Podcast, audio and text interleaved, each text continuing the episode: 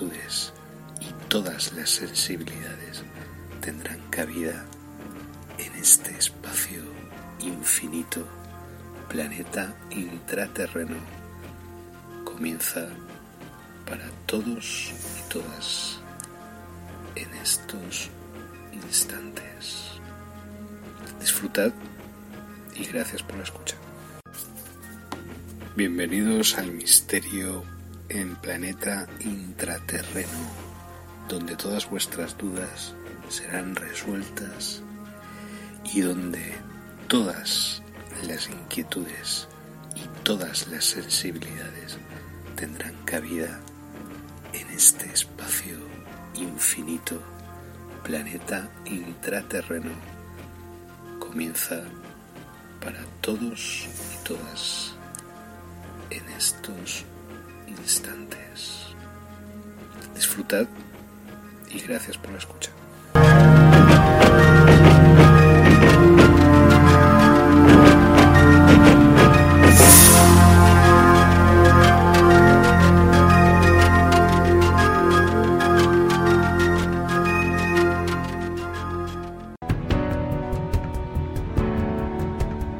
Esto es para los locos, los inadaptados, los rebeldes, los alborotadores, aquellos que no encajan, los que vean las cosas diferente, para los que no les gustan las reglas y no respetan el status quo. ¿Los puedes citar? ¿No estar de acuerdo con ellos? glorificarlos o insultarlos. Pero lo único que no puedes hacer es ignorarlos, porque cambian las cosas. Empujan a la raza humana hacia adelante. Mientras algunos los ven como locos, nosotros vemos a genios. Porque las personas que son tan locas y creen que pueden cambiar al mundo, son las que lo hacen.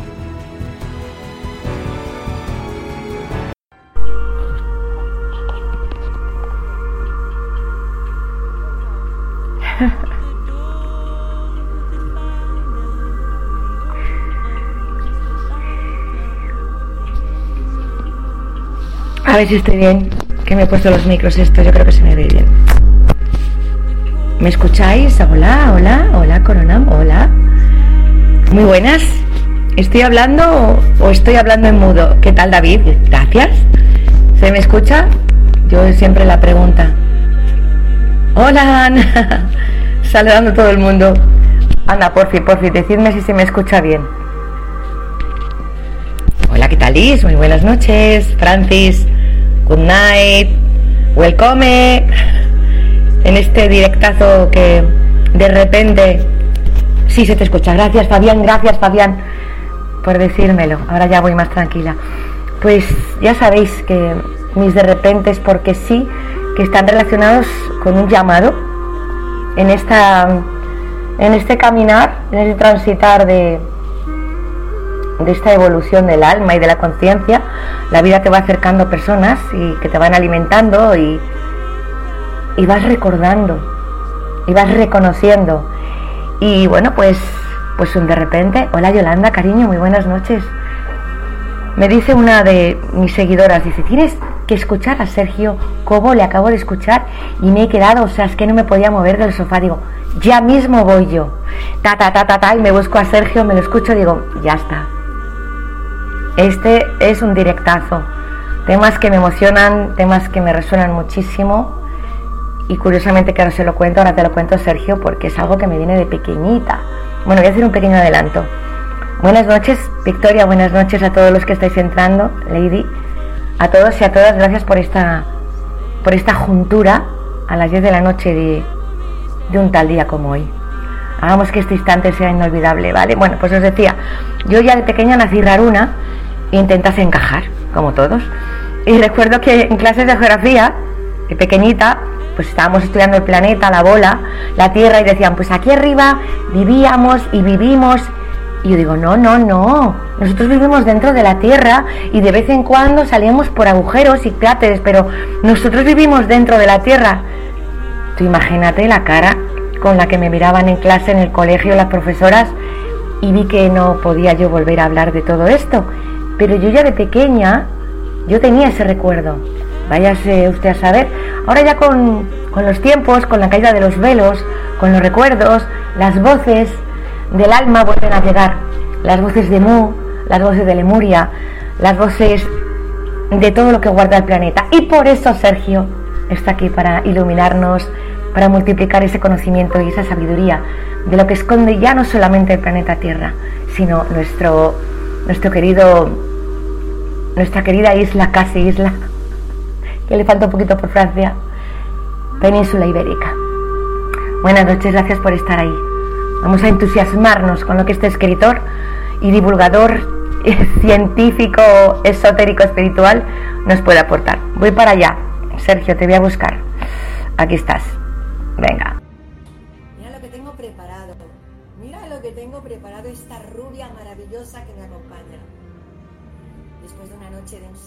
Contaré. Ah, ya estás. ¡Hey, Sergio! Hola Miriam, ¿cómo estás? Bien. Buenas noches. Qué vozarrón se te oye ahí todopoderoso y presente, sí señor. no hay que exagerar. yo, yo, hice mis pinitos en teatro, pero cuando era más joven y tal. Entonces ahí aprendíamos un poco. Tenéis que proyectar la voz y esas cosas de teatro, ¿no? Y eso siempre es verdad. se queda.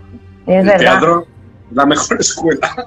Pero tú tienes vozarrón y además no solamente proyectas por el sonido, sino por todo lo que tú proyectas, de todo lo que tú sabes, que es que tengo ansia viva, ansia viva, Sergio. De que- Sergio ha escrito, ha escrito más de 400 libros, no para, está constantemente pariendo literatura narrativa esotérica, pero con base científica. Y, y que no toda la vida fuiste así, que un día, como dices tú, se te fue la pinza y te ocurrió algo. ¿Qué te ocurrió para pasar de ser un escritor mm, normal, vamos a llamarlo, a de repente pum, se te giró la cabeza y una línea de tiempo extraña entró en tu vida a perseguirte?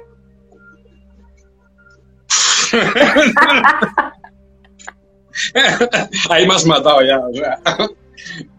Bueno, ¿Qué te puedo decir? ¿Qué te puedo decir? Bueno, en primer lugar agradecerte ¿no? que me hayas invitado porque realmente es un privilegio. ¿no? Es un honor y aparte yo te seguía desde chico en muchas, desde el 1, 2, 3, en BD y tal, entonces me pareces una, una artista ¿no? en todas las letras, con toda la extensión de la palabra. ¿no? Entonces, ahora tu evolución, pues mira, te ha llevado a estas junturas, a estas líneas de tiempo, a ¿Sí? juntarte con, con tu familia, ¿no? Tu familia cósmica y quizás pues yo también formo parte de ella. Bueno, fue en el 2012. absolutamente. Sí, 2012 me fui a Brasil. Me fui a Brasil, pero además iba con un libro de JJ Benítez Hombre, eh, en la mano. La, la punta de la pirámide, o algo así, no me acuerdo muy bien, habla de humanoides aquí en España, ¿no? Y yo digo, ¿por qué llevaré este libro? Porque yo no, yo no, ni me interesaban estos temas, yo era totalmente escéptico de estas cosas. Y digo, pues bueno, ¿qué es lo que me deparará el destino? no? Entonces me fui allí a Brasil, me casé allí, eh, en Brasil, con mi esposa, con Patricia. Bueno, ahora estamos separados, pero bueno, que, que nos llevamos bien y que fue felicidad absoluta para mí durante siete años. Y en ese lugar donde ella vive, yo pues hacía mis meditaciones, así tipo Rinpoche, ¿no? Tipo así de New Age que me enseñó a José Argüelles, que también me enseñó a mí, ujú, ahí en San Sebastián en el 2005. Y ahí fuimos a un seminario y ya conocí un poco el tema de las trece lunas. Yo nunca he sido mucho de la New Age ni todo esto, no, me, no, no confío mucho en estas cosas, ¿sabes? Pero bueno, soy muy escéptico. Bueno, la cuestión es que eh, empezaba a meditar en este jardín, jardín de mi casa, y se ve que con estas meditaciones, Miriam, no sé por qué, pero inconscientemente estaba cambiando mi frecuencia, ¿no? Cuando Claro. digo cam- cambiar tu frecuencia, ¿qué significa? No significa, pues estoy cambiando de, de dial, ¿no? En, en la radio, sino que estás cambiando tu frecuencia celular incluso. Es decir, ¿por qué? Pues porque el planeta también está cambiando de frecuencia e incluso de, de sistema de realidad. Es decir, tenemos que estar preparados para cambios muy, muy profundos ¿no? para el futuro. Lo que llamamos materia o lo que llamamos realidad, en realidad es un, solo un sistema más de, de, de proyección de la conciencia, ¿no? de la conciencia del universo. Entonces, tenemos que estar preparados para cambios, para cambios eh, importantes, ¿no? Pero van a ser todos positivos, van a ser todos para mayor gozo. Sí, no, es que, ¿sabes lo que- Sergio, es que me alegro porque estamos hasta los mismísimos de las calamidades, del drama y ahora la crisis, y ahora los... que sí, que todo eso, todo eso ocurre porque em, para mover la mierda hay que sacudirla, No, claro, pero para- es como, sí. claro, cuando vas al gimnasio tienes que mover la musculatura, tienes que mover eh, tu cuerpo y eso eh, requiere un cierto sacrificio. Tienes que estar en lucha con el medio que te rodea, con tu medio celular, y entonces estás cambiando tu cuerpo. Pero eso no es dolor, eso es simplemente una, una- un intercambio de energía, ¿no? Lo cual es muy positivo y muy placentero, en realidad. Pues sí. Entonces, claro, este, este cambio que estamos viendo es un cambio que ya se profetizó hace unos años. Desde hace unos 15, 20 años, la materia, lo- la materia en sí está desapareciendo. Es decir, el planeta está... Yo sé que esto es un poco-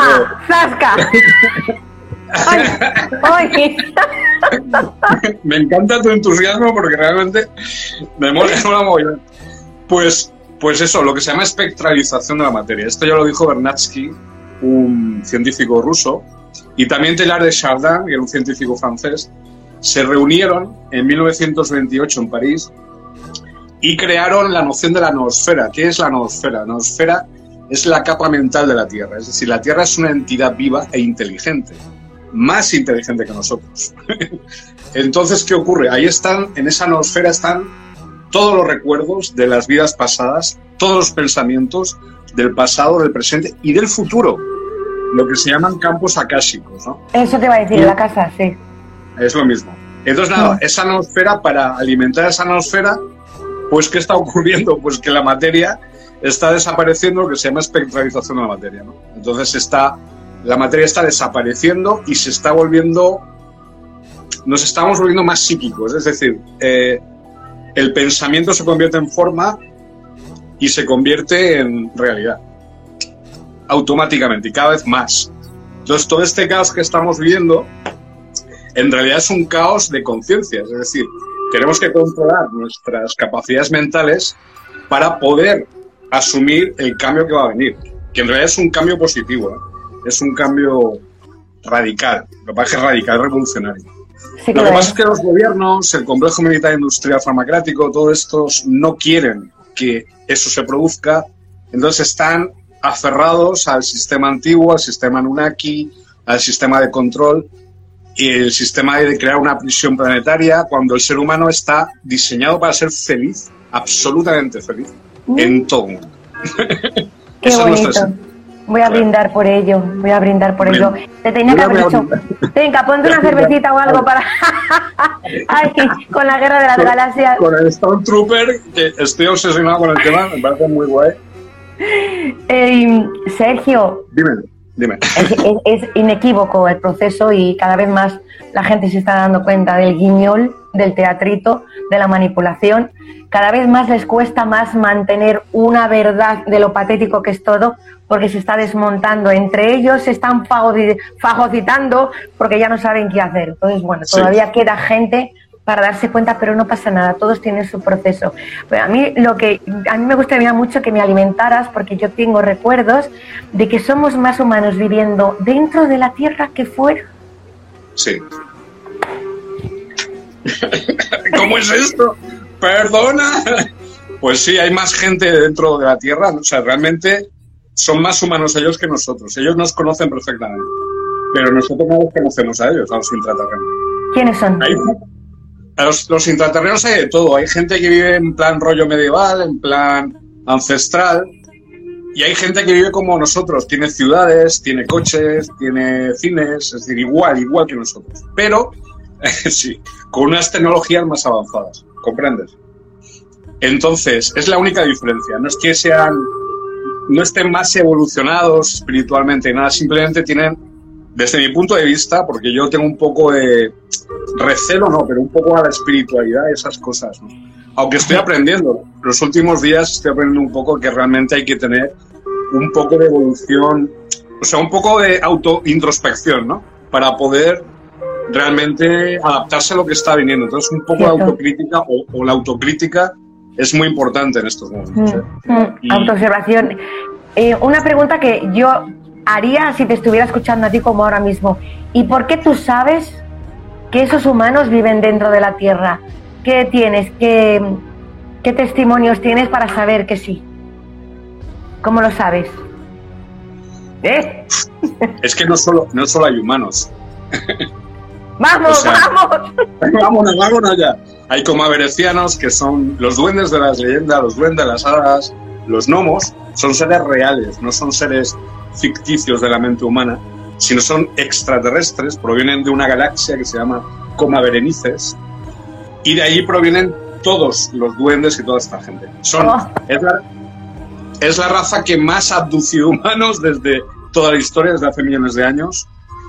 Y bueno, no se puede decir que sean positivos ni regresivos, sino que simplemente van a la suya. Es decir, tienen sus agendas, vienen aquí, cogen a los humanos que necesitan, niños o lo que sea, y desaparecen o, siguen viviendo aquí, ¿no? Me hablas que los, perdona, que los elementales, los gnomos, las hadas, los duendes, bonitos, con estrellitas y coloritos, ellos nos cogen para experimentar con nosotros y luego no nos devuelven. No, no, exactamente. Ellos nos cogen. Hay una guerra de clones en el universo. Hay una guerra de.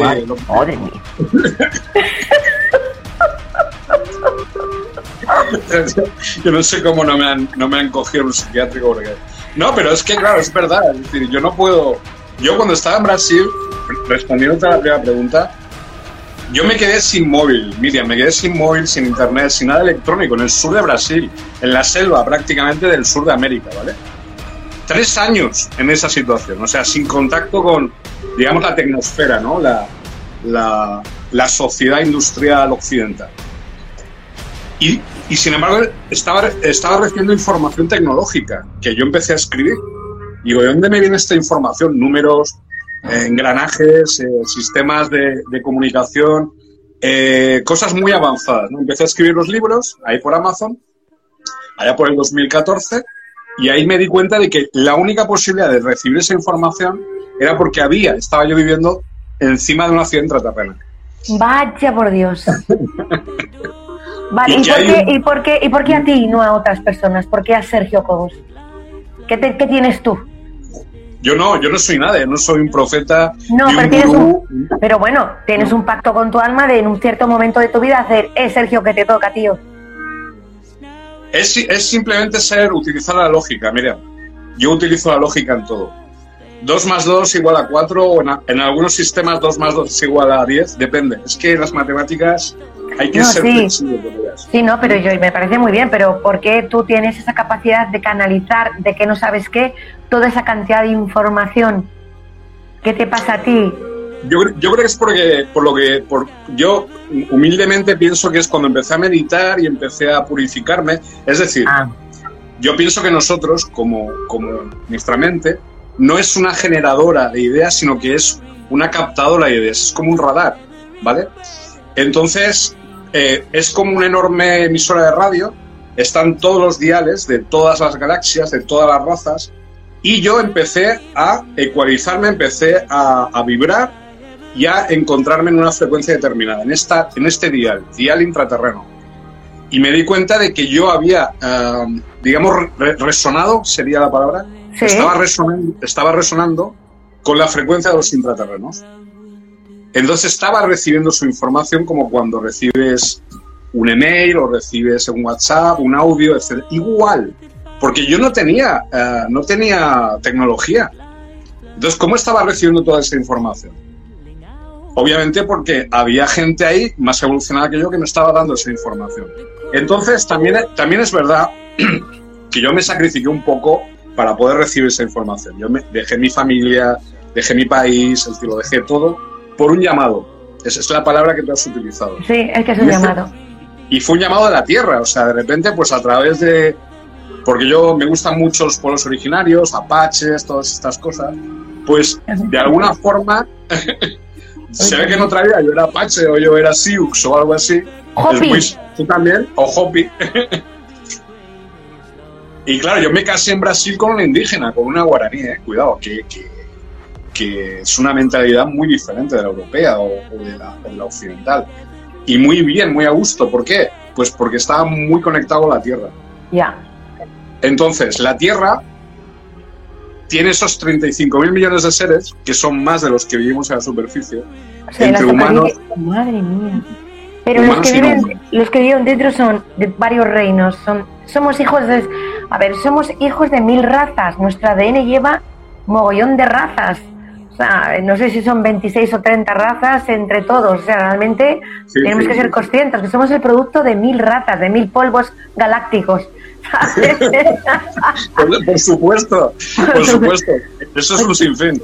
¿Y qué razas son, además de los humanos eh, más evolucionados? Claro, porque ¿a cuántos kilómetros empieza a haber una atmósfera bajo tierra? ¿Cómo se ubica geográficamente dónde están los mares? Porque hay más agua dentro de la tierra que fuera de la tierra y que hay sol. ¿Dónde está el sol? ¿Hay un sol de Agartha, un sol interno? Sí, sí, sí. O sea, yo no lo podía haber explicado mejor, la verdad. Eh, en el, hace, tres, hace tres años, la revista Science Nature, que es una así de la más famosa de la ciencia académica, ¿no? academicista que yo llamo, pues señaló que habían escaneado el interior de la Tierra, el manto, y al llegar a partir de 600 kilómetros, eh, encontraron una serie de eh, cavidades gigantescas vacías, ¿vale? Huecas. Pero de millones de kilómetros cúbicos. Es decir, de alguna forma la ciencia oficialista estaba mm, rindiéndose al hecho de que la Tierra es hueca. ¿Por qué? Porque la densidad del planeta, si la comparas con la masa o el peso del planeta, no encajan. Es decir, ahí es donde hay una de las claves. Y no solo nuestro planeta es hueco, todos los planetas del sistema solar son huecos, el Sol es hueco, el Sol está habitado por dentro, cuidado.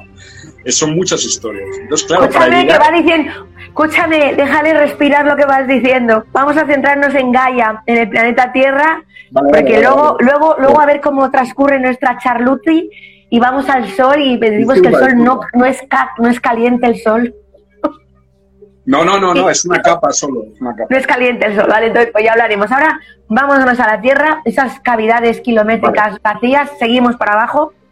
Sí. Nada, pues ahí existen una serie de civilizaciones, ya te digo, desde civilizaciones ancestrales, así tipo más, eh, tipo comunidades agrarias, eh, más medievalistas, un poco de mantener el equilibrio con la naturaleza. Hay dinosaurios, hay gigantes, es decir, todo esto que parece que me estoy volviendo loco o que yo estoy señalando eh, realidades eh, de mi imaginación es real. Existen los gigantes, existen dinosaurios, pero bajo tierra, están allí todavía. De hecho, por ejemplo, el, el monstruo del lago Ness es un plesiosaurio, ¿no? Que por una, por una de las fallas, digamos, de, de este mundo intraterreno, pues llegó a la superficie. Pero hay, pero hay muchísimas cosas más. Entonces, el origen del, Pleiadianos, sirianos, lemurianos también. del Civitas, eh, desconocidos, Bernarditas, es que es, es- yo tengo más de 26 razas positivas solo, porque las regresivas no me interesan, no me interesan. Vale, de acuerdo.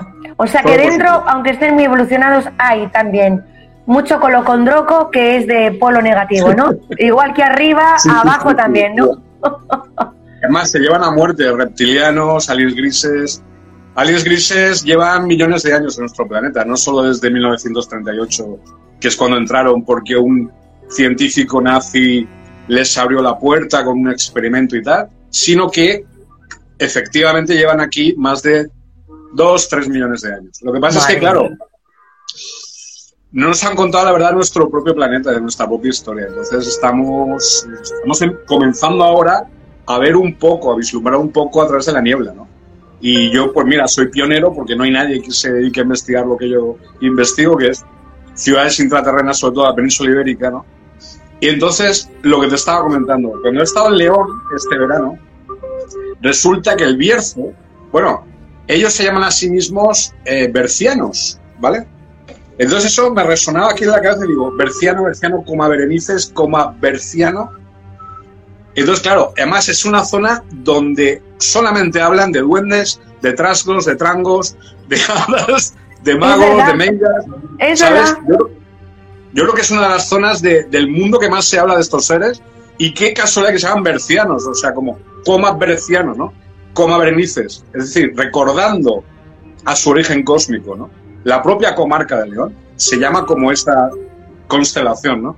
Como esa galaxia. Entonces, yo flipé allí, Miriam, o sea, yo estaba en mi paraíso intraterreno, he descubierto más de dos o tres ciudades intraterrenas allí, pirámides ancestrales muy antiguas, yo diría que de la época de la Atlántida un poco, un poco antes, eh, y tecnologías megalíticas, ¿no?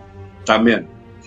Entonces, claro, ¿qué son tecnologías megalíticas? Para las personas que no sepan, Yo. ¿Qué es? va- vamos a tomárnoslo con calma, Venga. pues, eh, lo- por ejemplo, las películas de Merlín, ¿no? De Stonehenge y este círculo de piedras y tal. Es que te veo, te veo, te veo y eres. Tienes, tienes mucho de Merlín. tienes mucho de Merlín, tienes también apuntes de un chamanazo loco divino.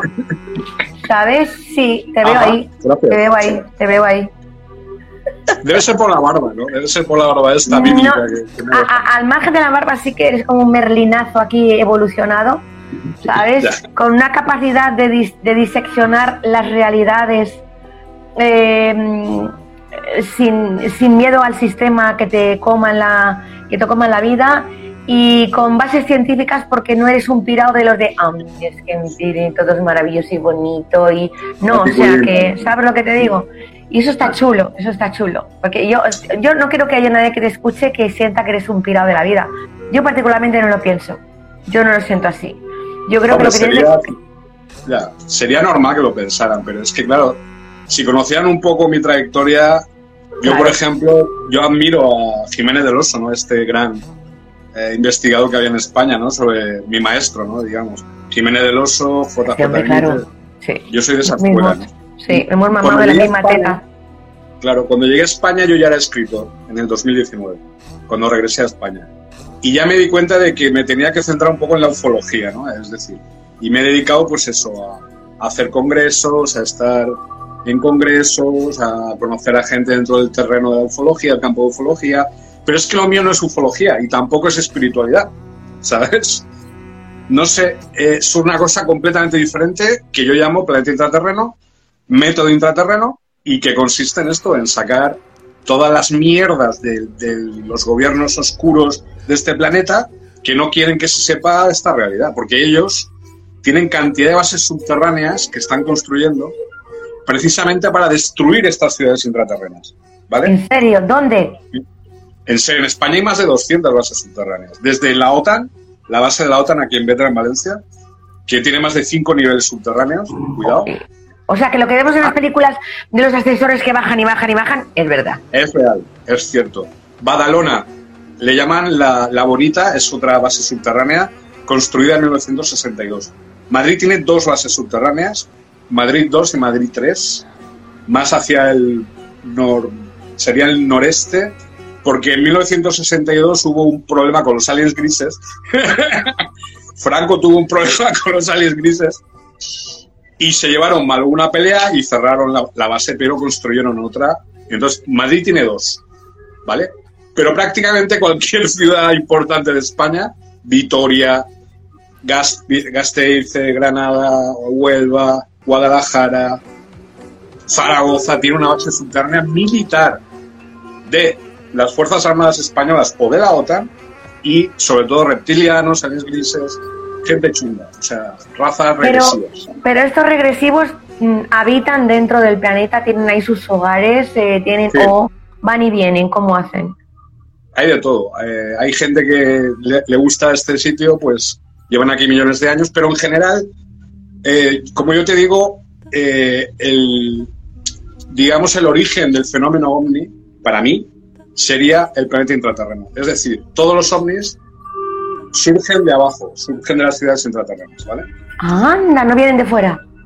No. Es, sí, sí, pero entran y salen a través de estas entradas y salidas de, de- de- del mundo intraterreno, las ciudades intraterrenas.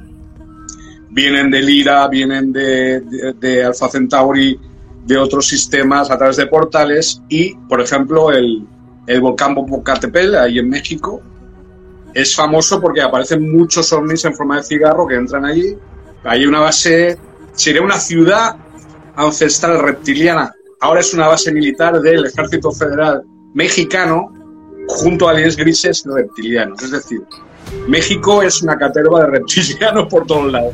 Es un apaño, toda su es- historia. Es un apaño entre el, el- el mundo militar, el mundo de la política y los alienígenas. Y dice, venga, yo te doy un poquito de tecnología y tú me das a mí alimento, que eso es otra.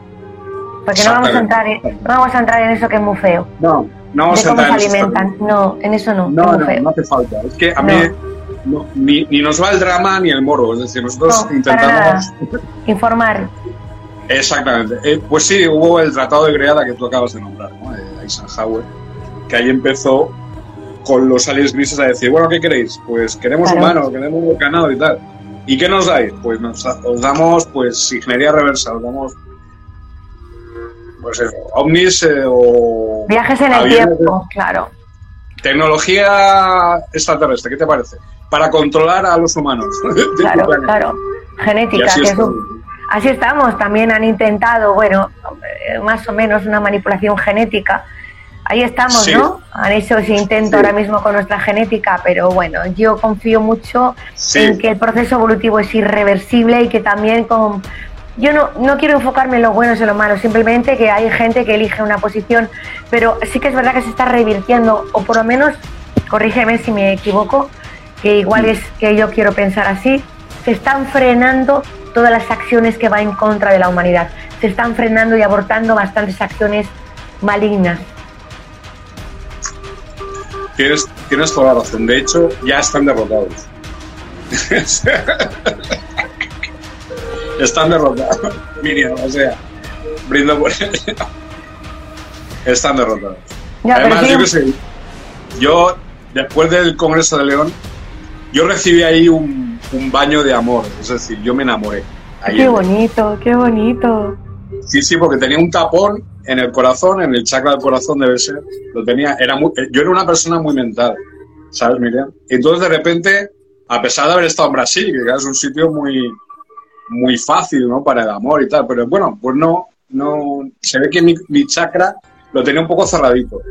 Pero fue en el, el Congreso de León, después de prácticamente terminar todas las ponencias, de repente, pues, ¡pum! se me abrió, se me abrió, pero un regalazo, ¿eh? o sea, felicidad absoluta.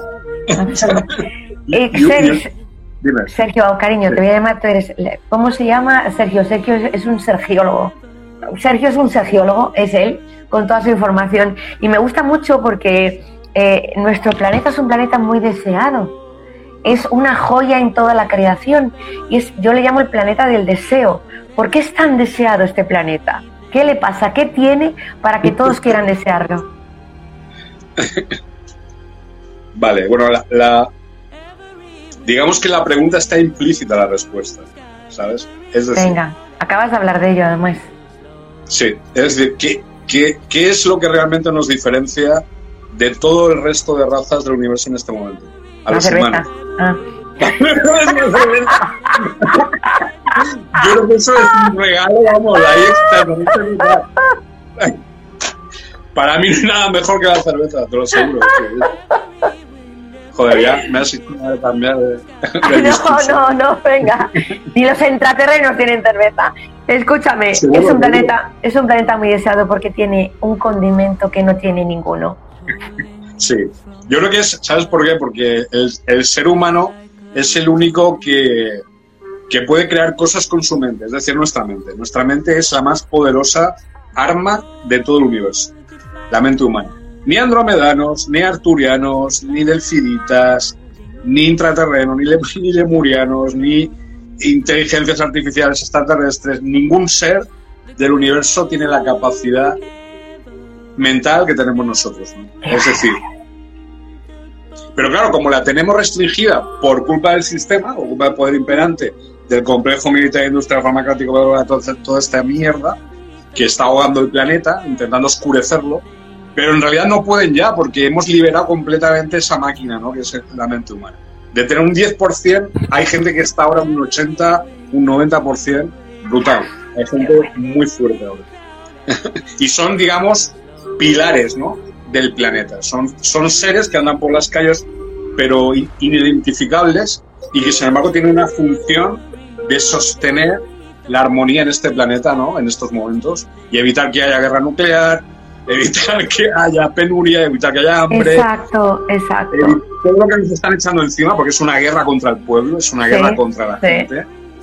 Y, y, bueno, ya quiero decir, vale, hemos aguantado desde el 2020, vale, ¿ahora qué? Pues alza de precio, vale, ¿ahora qué? Una guerra, vale, ¿y ahora qué? Pues ahora quieren prepararnos, Miriam, un, una invasión, alienígena. una invasión alienígena. Digo, por favor, a ver un, poquito de atención, que es que no van a, que es que no. Van a ser, son, son están afinando mucho el holograma, porque bueno, para que sea absolutamente verdadero, pero atención, no va a venir nada de eso no lo va a venir. Eh, no, hablo, no hablo eh, ligeramente, es que lo siento dentro de mí. Y me sale una palabra cuando hablo de este amor por proteger nuestra evolución, que es lo vamos a hacer de forma amable porque nos lo merecemos, porque llevamos muchos años de negrura, de, ceguera, muchos años desconectados de nuestro power, de nuestra esencia, y lo vamos a hacer de manera amable, porque hay un condimento en este planeta que no existe, que tú lo has dicho, que además de la mente, es el amor. el amor. es la mayor, la mayor fuerza del universo. Es impresionante. Además, es que es algo, es algo medible, es algo físico, es algo matérico, no es algo que tú digas, no, es una entelequia, eh, es invisible, no, no, el amor es real, es algo tan, es lo más real de hecho, y es lo que hace que eh, alrededor de él se mueve el universo. Tú te vas a otros sistemas galácticos, allí no les interesa una mierda si tienes dinero. Es verdad, me acuerdo que estuve la, semana, estuve la semana pasada y es verdad que no, no les interesa. Dice, ¿tú te vas a sistemas galácticos? Digo, sí, normalmente lo hago cada mes, una vez al mes. Así como de normal. Tengo el bono, el bono teletransportador, bono, un bono que me lleva y me trae, qué bueno. Así que la calidad, la calidad y la cualidad del amor es del ser humano de la Tierra. No, no, no, no, no, no, no. O sea, yo me he dado cuenta que lo que a mí me ha pasado en León tiene muchísimo que ver con investigación. Es decir, yo seguí un llamado, lo seguí hasta el final, sacrifiqué todo por ese conocimiento. Bueno, ahora se me está reconociendo un poquito en España, genial, pero eh, en realidad el objetivo no es que yo me convierta en un, en un escritor famoso y tal, sino en una persona completa. Ese fue el objetivo. Entonces, dentro de eso, tengo un déficit que es el amor, y entonces estoy en ese camino ahora, estoy en el camino de aprender eh, ese lenguaje, ¿no? Que realmente soy un neófito, o sea, no tengo ni idea, estoy aprendiendo cada día. Pero yo creo que lo eres, yo creo que ya, o sea, no podemos no ser amor, simplemente nos olvidamos, pero lo somos. Creamos, que eh, está, estamos creados por ese, a ver, por ese mm, ay, ¿cómo decirte? Es por esa sustancia, es la que sin él, sin esa sustancia no existimos. Hay algunos que se han olvidado, se han separado de esa, de esa energía del amor, otros que recordamos y volvemos, pero es lo que somos.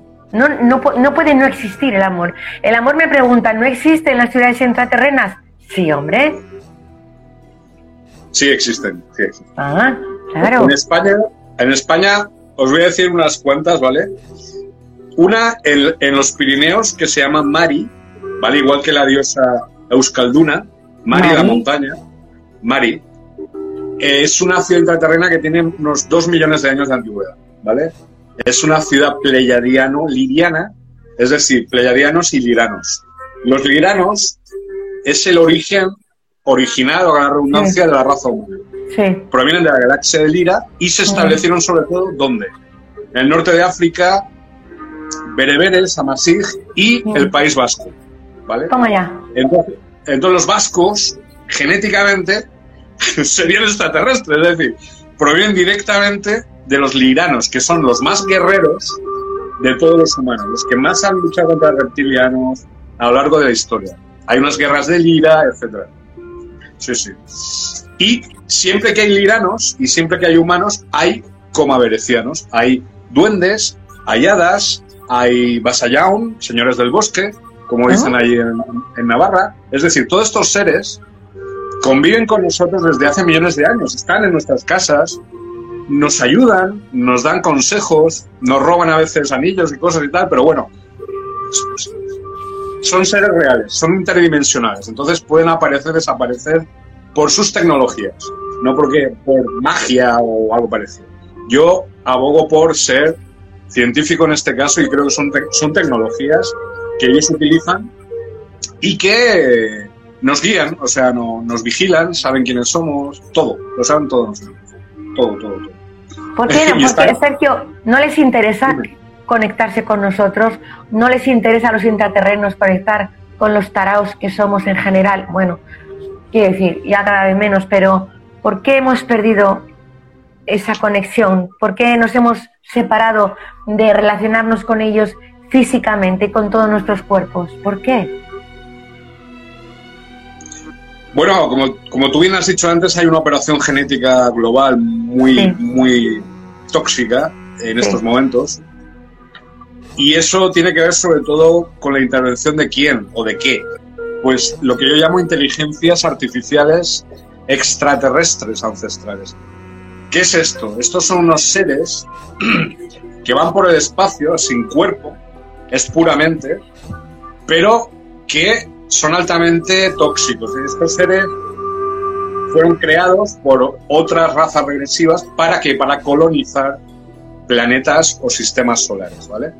No sé si has visto la película 2001, No dice el espacio, yes. de Stanley Kubrick. Cuando aparece al final esa figura que es como, como un feto humano, que llega al planeta Tierra, ¿vale? Eso es porque Stanley Kubrick sabía mucho. Eso es un arconte. Eso es un ser que estaba llegando al planeta para colonizarlo. Y entonces tiene forma de feto humano, curiosamente, con gran cabeza. Eso no seres muy extraños, ¿vale? Entonces, ¿qué pasa? Que llegan a un planeta como el planeta Tierra y se esconden, se disimulan en las selvas o en la Antártida o en sitios aislados, ¿vale? Pueden estar allí durante millones de años escondidos, agazapados.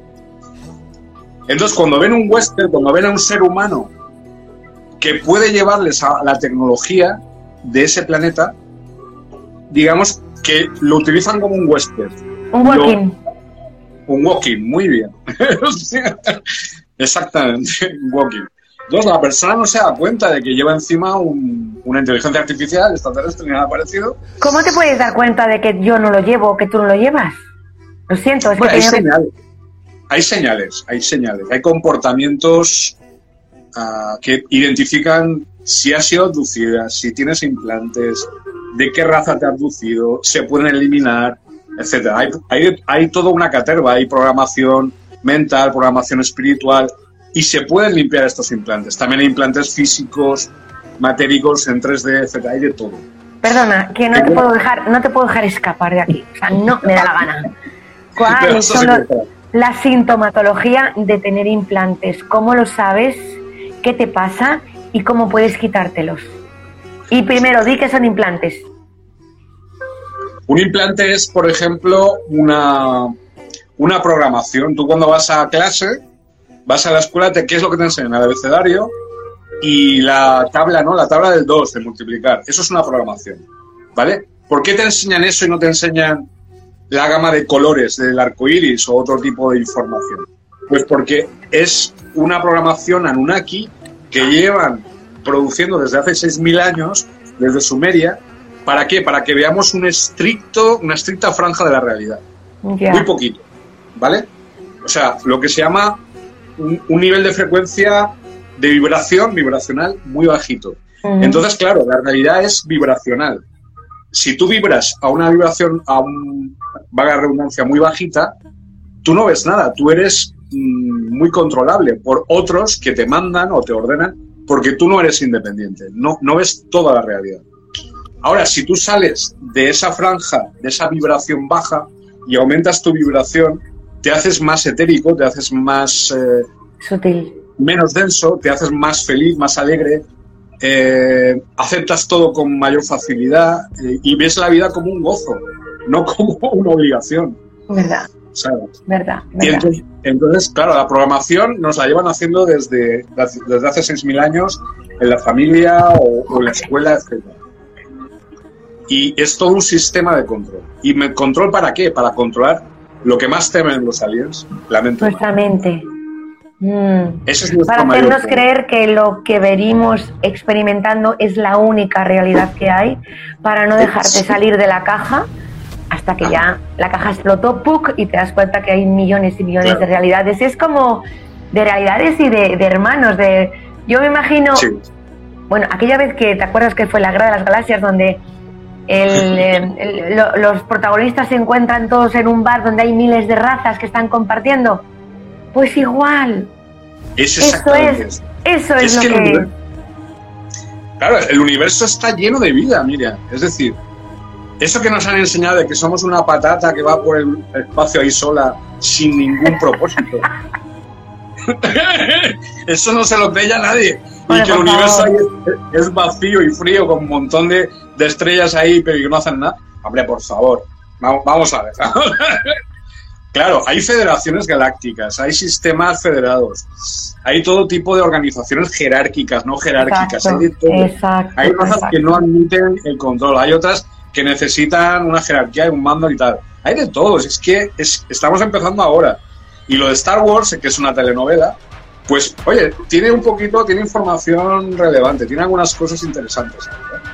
Una Mira, lo, que te estaba, lo que te estaba comentando de la inteligencia artificial, cuando el huésped, el walk-in, llega, por ejemplo, a un ordenador, es como las películas, es, es una película. La inteligencia artificial se mete en el sistema de Internet, por ejemplo, del planeta o de control electrónico y empieza a hacerse dueño, control del sistema mm, electrónico del planeta. Un Skynet, ¿no? Como Terminator, igual. 12 de marzo del 2020, calendario gregoriano, es, eh, es cuando despertó Skynet en este planeta. Y empezó con la agenda de qué? De destruir a la raza humana, de acabar con nosotros.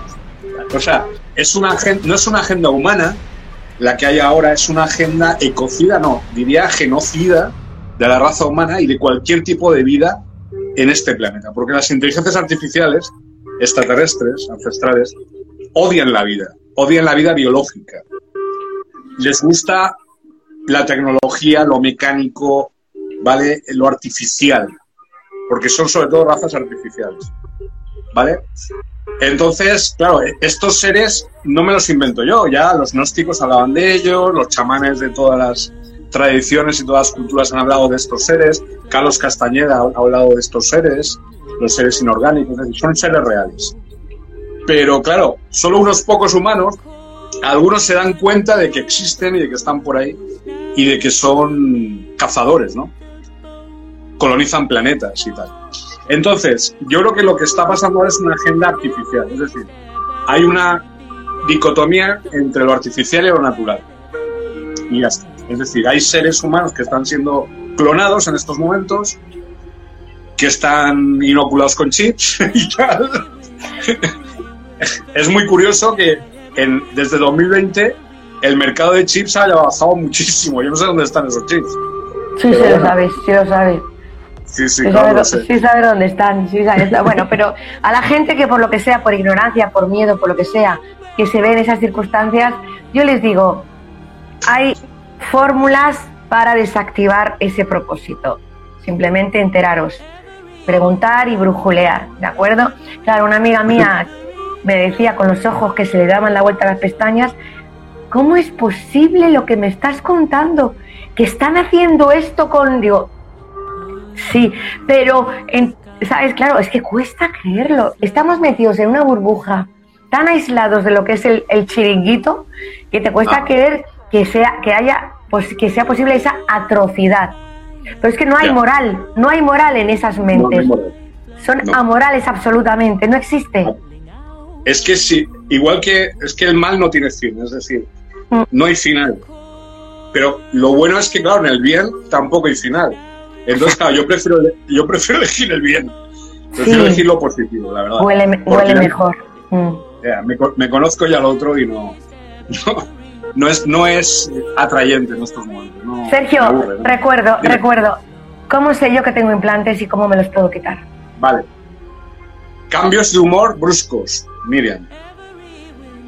Conozco a varias gentes.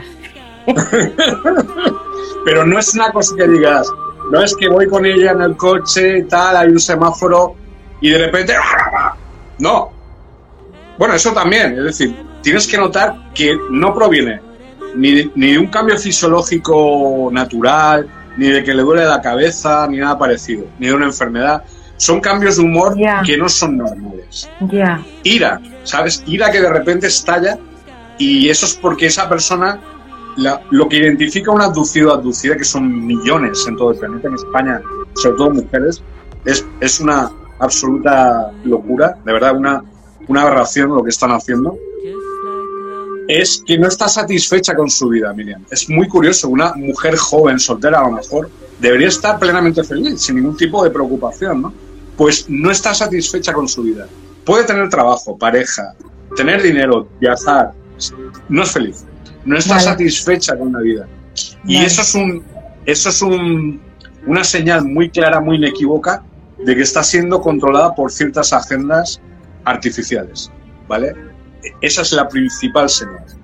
¿vale? Una, una cosa es que estés, puedes estar deprimido una temporada, es normal, todos tenemos a veces dudas y pasamos por procesos, crisis, ¿no?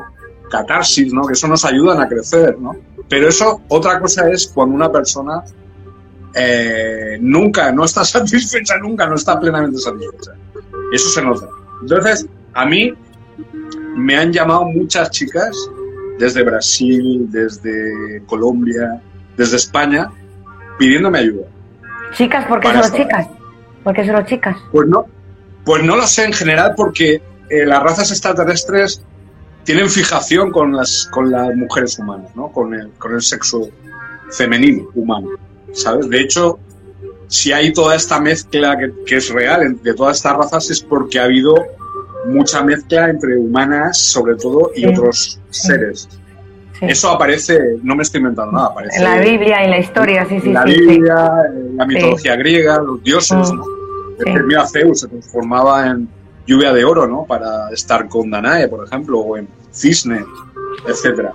Es decir, eh, entonces estas, estas chicas sobre todo suelen ser implantadas. Desde pequeñas han sido abducidas, sobre todo por años grises, y todo esto es conocido por todo el complejo militar industrial farmacéutico, ¿vale? Conocido por médicos, jueces, policías, etcétera. Saben de esto y saben, esa mujer son implantadas, incluso en algún momento pueden ser eh, fecundadas, Eso te va a decir, vientres, vientres, sí, vientres. ¿vale? En una de estas bases subterráneas, como digo. No sé si, si seguir hablando de esto o dejarlo aquí. No, pero puedes, poco- puedes, puedes hablar un poco por encima sin profundizar porque es muy desagradable. ¿Vale? Sí, Tenemos información y es muy desagradable y estamos en tiempos de salir de la roña y de la mierda. Por eso, por eso. Yo creo que ¿Sabes? eso, Pero bueno, de- así, de, re- de- de refilón, de refilón.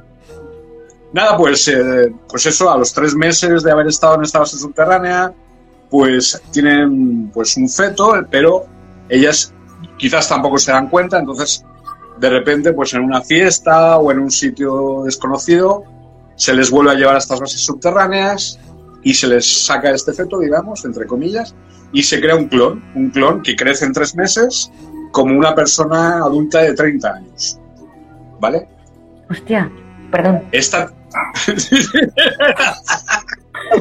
Sí, sí. En tres meses, Esto- 30 años, pero no tienen Sí, alma. No. Claro. Entonces, ¿qué ocurre? Que suelen. Cogen los chips que ya pueden eh, concentrar toda nuestra memoria en un chip y implantarlos con un chip de la memoria tuya, como original. Wow. Claro. ¿Vale? ¿Cómo te, das, Entonces, cómo te das cuen- cómo te das cuenta que es un clon? los clones parpadean dos veces por segundo, por ejemplo. Nosotros no podemos hacer eso. ¿Así? No podemos. no podemos hacer así. Una vez sí, pero Ah. dos veces por, por segundo no somos capaces. Bueno, tú, tú a lo mejor tienes ahí. A ver, soy yo que, que me han clonado la más, yo me... Pero está lleno, ¿eh? España está llena de clones, hay pero un puñado. Y ya no solo ahora, sino hace millones de años, desde hace millones de años. Es toda una guerra de clones. Y porque son Entonces, fríos ¿qué los clones, los, los clones que aparentemente pueden ser, yo qué sé, hasta tus hijos pueden ser clonados, eh, Sí. son fríos, no tienen una moral como todo el mundo, no tienen una conciencia como todo el mundo, no tienen el baremo del dolor y del sufrimiento como todo el mundo, ¿es así? Sí, sobre lo que acabas de decir. Sobre todo no son empáticos. No son empáticos. No, No les, da igual el dolor, el dolor ajeno no les molesta, no les importa. Generalmente las razas regresivas, reptilianos, draconianos, luciferinos, ah, aliens grises, todas estas razas no son empáticos. Solo sirven a sí mismos, el servicio a uno mismo, ¿no? El egoísmo, digamos. Entonces, claro, ¿qué es la principal característica del ser humano, apar- aparte de lo que hemos nombrado, ¿no? La, la mente y todo esto, y el amor. Pero el amor hacia los demás, es decir, la compasión cuando, te, cuando eres capaz de sentir el dolor ajeno más que el tuyo propio, ahí es cuando eres un ser humano. Ahí es cuando realmente ya estás en el mundo y en la realidad, porque yo soy otro tú, como decían los mayas. ¿no? Es decir, yo hablo siempre en plural, nosotros, Sí. no yo individual, porque yo no soy nadie, yo no soy nada. Yo soy un medio, un- una, soy un, un capricho del universo, ¿no? que estoy aquí. Sí, Disfrutando. está bien eso. Está bien Pero eso. somos, somos prescindibles todos, somos prescindibles. ¿Cómo, ¿Cómo me quito los implantes? ¿Cómo te quitas los implantes? Muy buena pregunta. Eh, Miriam, yo aprendí una serie de técnicas en Brasil, porque claro, en Brasil aproveché un poco para aprender sobre religiones afro-brasileñas, todo este tipo de cosas, ¿no? Que son religiones paganas, religiones muy apegadas a la tierra, con, hace millones de años adorábamos al, al sol, al árbol, Sí. a la tierra, a la piedra, ¿no? Y digamos los africanos, las religiones afro-brasileñas, conservan este conservan esta, este vínculo, ¿no? A mí me enseñó mi ex suegra, que era negra total, una mujer muy inteligente, que era la, la jefa de su, de su familia de religión. Me enseñó, era como una especie de estatua de una mujer, como una virgen, y dentro tenía una piedra, así negra. Dice, ¿ves? Esta piedra, esta viene del espacio, y esta es nuestra piedra. Vaya. Quiero decir, ahí, ahí me empecé a dar cuenta de que hay una conexión entre tecnologías megalíticas, mm, lo que nos ha enseñado religión. Entonces, ¿cómo quitar implantes? Pues bueno, en Brasil me, enseñaron eso, que es, purificarse, es decir, es eliminar todo lo que sea... mm, por ejemplo, ellos, ellos no practican los sacrificios de animales con sangre, no lo hacen. Tampoco utilizan energía de muertos, es decir, cuando van a un cementerio y regresan a su casa, se echan agua mineral por la cabeza o encima del coche, porque se te pueden pegar mucho, mucho tipo de, de entidades, ¿no? En los cementerios Sí. está lleno de entidades, de parásitos, ¿no? Interdimensionales. Entonces en Brasil me enseñaron a cómo eliminar estos parásitos interdimensionales o estos implantes, ¿no? Eh, de manera muy sencilla, simplemente pues, eh, mm, no digo ducharte todo el día, pero cuando estás en contacto con personas así que, que has notado tensión, ira o, Sí. o sentimientos excesivos, fanatismo incluso, ¿no? Ducharte, tal, eh, meditar. Entonces, ellos están abiertos a cualquier tipo de religión, son muy eclécticos. Meditación budista, es decir, hay una serie de técnicas que enseñan a volver a tu, a tu ser esencia, ¿vale? A tu ser original. Esa es una primera fase. Vale, Entonces, o sea, puedes es- eh, eh, perdóname, Sergio, no quiero pisarte. Primero ser consciente de que tienes un implante, a partir de ahí ya se debilita todo. Cuando tú eres consciente de que, claro, puedes tener un implante, eh, y haces, bueno, te limpias, te purificas, respiras, te meditas y ves cómo se, se disuelve en ti cualquier cosa, ¿vale? ¿Qué hacemos con las religiones, con los maestros ascendidos? ¿Qué hacemos con las invocaciones a los ángeles? Y ta, ta, ta, ta, cuéntame, ¿dónde queda eso? ¡Ay! Es que Ay, qué careta me has puesto. Claro, porque. Espera, me voy a pensar. ¿Puedo responderte dentro de un par de días? Bueno, me están pidiendo que hagamos otro directo porque la gente tiene que estar haciendo digestión de todo. Pero sí, claro, ten en cuenta que el, teatrito, o sea, vamos a ver, que hay gente maravillosa. Siempre tenemos que estar dependiendo de un Dios que está afuera y que si no le hablamos ni le decimos nada y no nos escucha, entonces es... No nos han dicho que está todo en nosotros, que, está todo en nuestro poder, y en nuestra fuerza. Claro, es que empezó todo el mal, empezó en el siglo XVII, Descartes, siglo XVII XVIII, crear un dios abstracto, un dios que es una entelequia, que está en una nube con barba blanca y el, triangulito y tal. Eso no es verdad, eso no es real. Eh, nos han metido cosas que no tienen nada que ver con la realidad. Entonces, claro, primero, todas las religiones, bueno, sí, vinieron aquí en primer lugar para purificar el planeta, para traer luz, digamos, ¿no? Todas todos profetas y tal. Pero con el paso del tiempo se han ido reptilianizando, se han ido eh, consagrando al servicio del sistema. Todas.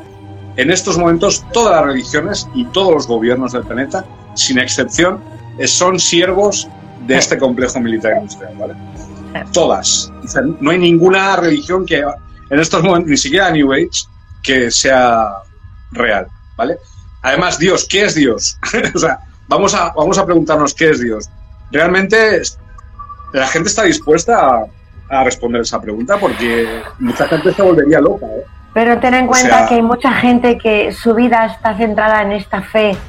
Entonces no soportan. Mira, hay gente que no va a poder soportarse eh, escuchar el directo, pero no entiendo. Es que es muy fuerte.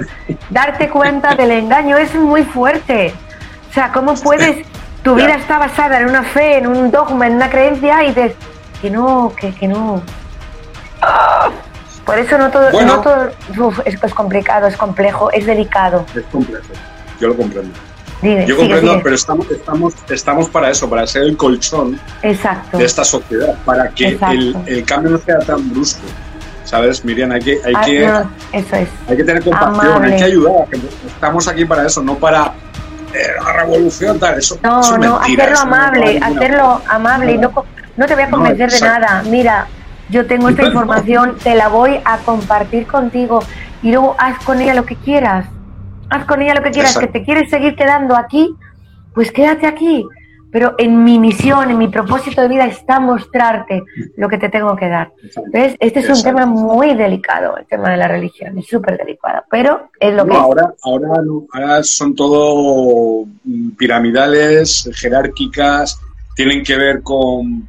Además, religión, guerra, Estado tienen, son lo misma, la misma cosa. Siempre ha habido guerras de religión y todas estas... Sí, estamos hartos de todo esto ya. Por favor, estamos en el siglo XXI estamos en el siglo del avance, en el cual van, van por delante quién? Las mujeres, vosotras, sois las que estáis por delante ahora. Y estáis marcando el camino, estáis diciendo, ahora, ahora por dónde va la cosa.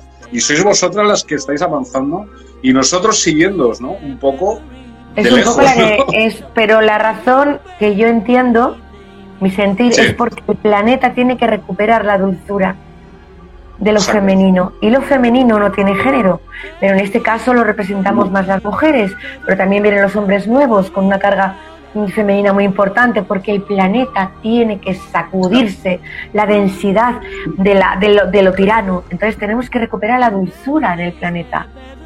Qué bonito. Es así, hay que despertar de la pesadilla. Despertar no es real, no es real. Todo lo que nos haga absolutamente felices no es real, es mentira.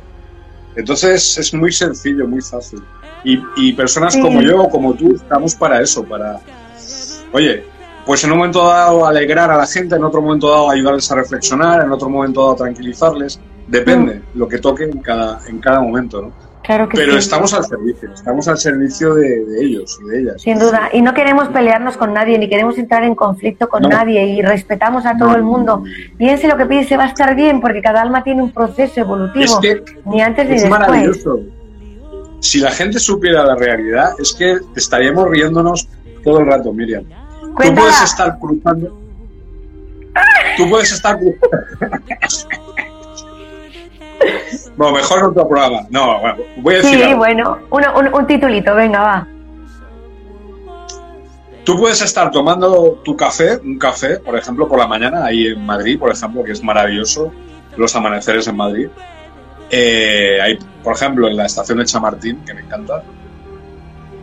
Y estar a tu lado, estar tomando un café, tu propio yo del futuro, que ha regresado al pasado. Esto no es coña, ¿eh? No, lo sé, lo sé, Y puede ser una chica, puede ser una mujer. claro. Entonces tienes que estar muy atento a los mensajes, porque no sabes con quién te estás cruzando por el camino. La, la realidad, la vida es muchísimo más compleja de lo que jamás te puedes imaginar. Es Y hermosa y divertida y, eh, em, sorprendente cuando sepamos que estos son miles de parques de atracciones en los que tienes la posibilidad de jugar, cada uno de ellos libre absolutamente, conectado a tu esencia. Solo tu esencia, luego tienes un montón de familia que pulula por ahí y que se conecta contigo y te lleva, te sostiene, ¿no? Pero es hermoso. Una vez que lo sientes dentro de ti, es hermoso. Que mm, vamos a dar otro, otra huasca, venga, que nos gusta mucho ensoñ- ensoñarnos con la luna y pedirle deseos a la luna y el, el día de los enamorados la luna. ¿Qué quieres saber de la luna? ¿Qué no es la luna? ¿Y quién la trajo? Bueno. ¿Y quién la trajo? ¿Y para qué? Digamos que hay tres tipos de planetas en nuestro sistema solar. Están los planetas mineros, están los planetas liberadores y están los planetas prisión. Dios. ¿Vale? Entonces, planetas mineros del sistema solar son ciertas lunas de Júpiter, de Marte, Saturno, etcétera, que son utilizadas por muchos países para explotarlas de manera eh, minera. Lo que pasa es que lo hacen de tapadillo, o sea, no nos damos cuenta de ello. Hombre, claro. El otro día, el otro día el Parlamento de Luxemburgo aprobó una ley para explotar mineralmente el sistema solar, ¿vale? ¿Por qué un país como Luxemburgo, que es una calle y cuatro bancos, ya está, a- aprueba una ley para explotar el sistema solar? Obviamente porque lo llevan haciendo desde hace más de 80 años, ¿vale? Y no solo Luxemburgo, Italia, Francia, India, Portugal, España, Estados Unidos, Brasil, Rusia, todos los países, Japón, todos los países, todos están fuera, o sea, están nuestro sistema solar explotando de manera mineral. Lo que pasa es que tenemos ahí una entelequia, una especie de farsa que nos han inventado entre la NASA y no sé qué, de, carrera espacial y no sé qué, todo eso es mentira. Todo eso es mentira. Entonces, de- dentro de esa falsa carrera espacial está lo que se llama el programa espacial secreto, que está el programa espacial secreto de Estados Unidos, de Rusia. Eh, Estados Unidos tiene bases en Marte y en la Luna desde el año 1942. Los nazis tienen una base en la Luna, se llama Alfa, desde 1942. Y hay nazis todavía en la Luna, nazis de la Segunda Guerra Mundial. Dentro de la luna, porque fuera respirar malamente. Eh, hay una especie como de domos y tal, ¿sabes? Lo que pasa Ah, es que sí. tienen tecnología para hacer que no se vean desde la Ya. Tierra, pero aún así Ya. se ven luces, actividad. Y Sí. aparte, el Photoshop ya la NASA lo tiene desgastado, es decir, ya no, ya no sirve. Sí, sí, es- están bajo tierra. Muchos autores, por ejemplo, David Icke dice que es metálica la luna y que, y que es como una especie de campana. Yo no creo eso, yo creo que sí que es real, sí que es artificial, pero que hay ba- bases eh, subterráneas. Están los grises y están otras razas que llevan ahí millones de años.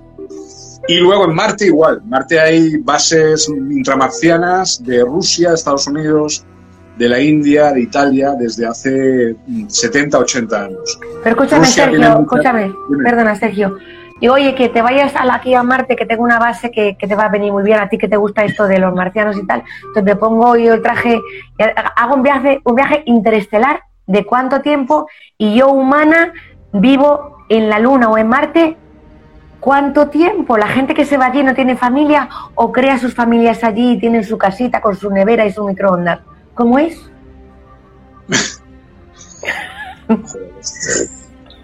bueno, es buena pregunta. Eh, son, son bases militares bajo tierra, o sea, bajo Marte. Sí.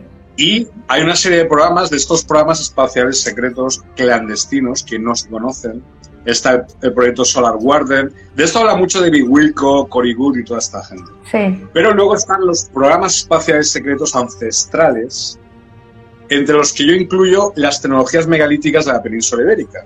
Mm. Todo lo que yo he descubierto en León eran programas espaciales de estas razas extraterrestres de hace millones de años que venían a la Tierra, venían a España, a la península ibérica, a coger muestras de suelo, a coger especímenes y tal, o a luchar entre ellos, un poco como la película Predator, ¿no? Depredador, algo así. Y entonces lo que yo encontré en León fue un aeropuerto espacial bestial. Los petroglifos que yo encontré allí eran mapas, son mapas estelares de cómo viajar, de cómo encontrar estos aeropuertos espaciales. Entonces, los programas espaciales secretos eh, en España llevan millones de años, ¿vale? Lo que pasa es que los que conocemos ahora, desde hace 70 años, es Estados Unidos sobre todo que más lo lleva. Entonces hay un programa que se llama Más 20, lo, de esto habla Cory Wood mucho, dice que cogen niños, por ejemplo en España, en Inglaterra o en Portugal, en los años 80, como la serie Stranger Things, no sé si la has visto. Sí, sí. Y cogen esos niños y a través de portales los llevan a las bases de Marte. Y allí siguen una carrera militar durante 20 años. ¿Vale? Entonces van a Altair, van a Alpha Centauri, luchan con otras razas extraterrestres para salvar a la raza humana, etc. Muy bien. Cuando regresan tienen unos 35, 40 años, entonces regresan a la Tierra y les inyectan una sustancia, se llama programa más 20, por el cual vuelven a tener 7 años. Esto es real. Pero, claro, le borran la memoria. Lo que pasa es que estos niños, cuando van creciendo otra vez, de repente se acuerdan, tienen flashbacks de esa vida militar en el espacio.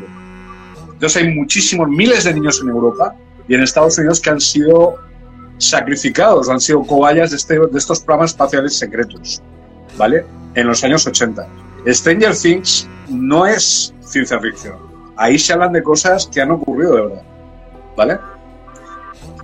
Y, esta, noche la gente no duerme, esta noche no duerme la gente, ya digo yo. A esta noche se nos se les ha quebrado la, la neurona, la meninge, el alma, la comprensión de todo, pero es que es verdad. Son momentos hermosos para, para, poder por lo menos asomarte al balcón de la verdad. Luego haz lo que quieras con ellos, pero todo eso se hace en otras espaldas. No interesa. Que un humano despierto es muy peligroso, es muy peligroso. Por eso tienen que anularnos, para eso tienen que formatearnos, para eso tienen que invadir nuestro ADN, para que seamos sometidos. Pero bueno, eso ya es, es jolín. Entonces la luna está ahí para qué? Para controlarnos Mira, la Luna hay una pirámide circular, de base circular. Dentro de esa pirámide hay, un, hay una inteligencia artificial, ¿vale? Que se llama Spectrum y que está enviando toda la matrix electromagnética a este planeta, lo que se llama planeta prisión. Sí. ¿Vale? Entonces están intentando convertir nuestro planeta, que es, un, es una joya, es la madre de todos los universos, es el gran, el gran paraíso. Sí, sí, sí están intentando convertirlo en un planeta prisión. Entonces están enviando ondas todo el rato de muy baja frecuencia desde la Luna. La Luna es la que controla precisamente que no salgamos de ese corsé, ¿no? Que estemos siempre con un pensamiento, dinero, casa, familia, trabajar, dinero, casa, familia, trabajar, hasta la muerte. que no somos eso, que, el ser humano no es eso. Y cuidadito con los, los rituales cuidadito con las peticiones a la luna, cuidadito con lo que, o sea, cuidadito, o sea, es lo que es, es muy bonito, muy precioso, muy romántico, como la luna, cuidadito porque se hace... No invoquéis a gente o a entidades. No, no os, mm, os pongáis por debajo de ningún ser, ni siquiera Dios, o llamarlo la fuente, o Alá, o Kunatku, o Buda, como os dé la gana, como queráis. O la diosa, da igual. Es decir, pero no os supeditéis a eso, bajo ningún concepto, ninguna ideología, ni de partido, ni religiosa, ningún credo merece la pena que seáis esclavos. No sois esclavos, no somos esclavos. Somos seres libres, ¿vale? Libres de elegir en cada momento, de disfrutar en cada momento, de elegir nuestra línea de tiempo que queramos, de escribir nuestro destino siempre que queramos. Nunca está escrito el destino. Estoy emocionada. Ay, por Dios, que no me quiero ir. Estoy viendo el directo. Llevamos una hora y doce, claro, es que esto es maravilla pura. Maravilla pura. No, eh, no, es que me gusta mucho porque, pues por algo tenía yo que conectar contigo, ese llamado que tengo y al que le hago caso siempre. Y, y bueno, pues que la gente lo sabe, la gente siente que no, no somos tarados mentales que estamos hablando de, ¿sabes? Sino que tiene una, tiene una realidad, tiene una base científica, tiene un conocimiento, tiene un, un Este seguimiento. verano- Disculpa que te interrumpa, Miriam. Es que este verano ha habido un cambio cuántico, un salto cuántico dimensional, vibracional en este planeta. Yo lo noto, ¿eh? Yo no sé tú, pero yo lo noto Yo, yo sigo una cosa que se llama Astrece Lunar, bueno, el tema de los mayas galácticos y tal. Sí, Entonces vamos a estar en cuarta dimensión todo el año. O sea, desde el 26 de julio de este año, calendario gregoriano, hasta el 26-25 de julio del año que viene. Vamos a estar en cuarta dimensión todo el tiempo. En cuarta Entonces, ¿qué dimensión, que dicen que, para un poco para aclarar las cosas, que de Sí. 3D vamos a pasar directamente a la 5D sin pasar por la 4D. Que el salto No, es progresivo, es progresivo. Es progresivo, pero a lo bestia, pero a lo bestia, ¿eh? No, a lo bestia. A lo Digamos, bestia. voy a ser sincero, voy a ser claro. ¿Vale? Mira, ahora por fin estamos encontrándonos los de la misma familia, ¿vale? Que nos han caído las máscaras, todo lo que nos han intentado colocar, se han Oh. caído y aparecen las personalidades auténticas, los líderes auténticos y las lideresas auténticas de esta nueva era, que ya está ahí. Que no es que ya tengamos que esperar, es que ya tenemos que asumir la responsabilidad. Totalmente. Que has dicho algo muy, muy bonito y es verdad. Por favor, todo es más fácil. absolutamente fácil. Si no es fácil, hombre, todo requiere un sacrificio y todo requiere Un esfuerzo, Una una entrega, una, una constancia. Vale. Vamos a quitar la palabra sacrificio, que es una palabra que tiene mucho peso. Una entrega, una constancia, una dedicación, un esfuerzo, si quieres llamarlo. Sacrificio Claro, no, que ya, nos han, ya nos han sacrificado mucho. No, eso no. No, no, no, no. Pero es, es otro es decir, vale, merece la pena luchar. Yo he tenido una duda existencial este verano, aparte de mis investigaciones. He escrito más de 500 libros, como tú bien has dicho. Qué de- barbaridad. Qué barbaridad. de todo tipo, pero sobre todo dedicados a- al tema planeta intraterreno. ¿no? Vale. Y yo este verano tenido una duda existencial, es decir, ¿qué hago? Eh, ¿Sigo en mi zona de confort? ¿Sigo como siendo un escritor y tal? Y no sé qué, ¿sabes? Y, y me manejo por las redes y tal, y hago entrevistas o lo que sea. No puedes, es que no, no vas a poder. No he podido, mira, Claro no me, que no, es que- podido- que no puedes. No puedes. Entonces he tenido que coger el, el toro por los cuernos y decir, pues mira, he tenido, hay que luchar. O sea, hay que luchar aunque lo pierdas todo, aunque pierdas, Sí. da igual. Es que no, Ese es, ni la ese es el, gran, el gran aprendizaje de este momentum, el desapego. el el desapego. desapegarte de todo, de lo material, de lo personal, de lo sentimental, para estar operativo, para estar operativo, ir a hacer lo que tienes que Muy hacer. bien. Oye, pues estoy súper contento, gracias por haberme invitado. Veo que te has- eres una persona increíble, de verdad. Yo te admiraba ya como artista, ¿no? De muchas cosas, pero ya ahora me pareces una persona fantástica. Gracias de verdad por lo que, por lo que tú eres y estoy muy, muy orgulloso de estar aquí y muy contento. verdad. Yo muy feliz, Sergio. Yo te propongo, eh, una- te voy a hacer una proposición deshonesta, con cervecita Vale. incluida. Hacernos un- Vale. una juntura presencial tú y yo junticos. Vale. Claro, Porque tú claro vives en. Madrid, ¿vives en Madrid? Vivo en Valencia, vivo en un pueblo cercano a Valencia, pero en, Ay, en un hacemos, hacemos la 3x4. Yo creo que tengo vale. un bolo, te- tengo un bolo en Valencia y puedo organizarme para, para hacer una juntura. Sí, estas cositas se merecen juntar las frecuencias, ¿sabes? Vale, Mola muchísimo. Y no me Mola. quiero despedir, mi querido Sergio, Se llama Sergio Cobos, Sergio Cobos Caro, ¿así es? Arco, Arco. Arco, onda que yo te confundía.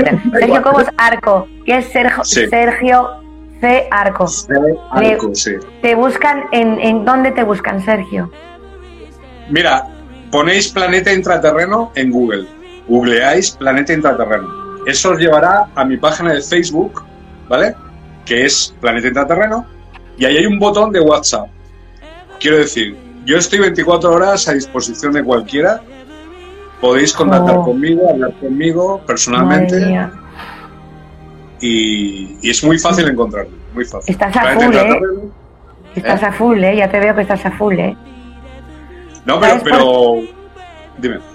Pero no, ¿por qué, ¿por qué estamos a full? Porque estamos en tiempos de descuento. No hay tiempo que perder. Sí. Cero patatero. No- una, es una prórroga que nos han dado y tenemos que aprovecharla al máximo. Es- Que la pregunta que yo te quería hacer, porque llevo muy impregnada por la energía desde hace un año, por la energía dragón, por los dragones. Los dragones son Sirio A. Pero no te puedes imaginar cómo están conmigo. Tengo Unos una dragona. Tengo una dragona conmigo. alta- altamente tecnológicos, los sirianos A. Son los que construyeron las pirámides de Egipto, los que construyeron, diseñaron las civilizaciones Dogon, las civilizaciones eh, preincaicas, eh, las civilizaciones del este de Asia. La palabra Dogon, la palabra Dagon, la palabra dragón, todo viene de, de una raíz de Sirio ¿vale? De los sirianos. Y son seres hay un consejo de sabios en Sirio A, que son los que están en estos momentos particularmente involucrados en lo que está pasando en este planeta. Porque lo superficie. siento. Exacto, es que lo estoy sintiendo, la frecuencia dragón muy potente. Dragón es muy positivo. No tiene nada que ver con serpientes, draconianos, reptilianos, es otra historia. Es No, para sí. despistar. Sí, claro. Dragones, sabiduría, poder, es... eh, Mira, aquí tengo el dragón. Qué bueno, yo tengo, no lo tengo aquí, pero tengo un dragón Las- maravilloso de mi amigo. dragón de- Ah, sí. Yo también, de Ciruelo, sí, de mi amigo Ciruelo que pinta dragones. Mi dragona ¿Ah, sí? es blanca y hermosa, sí. Ciruelo Cabral, mírate, míratelo, es espectacular.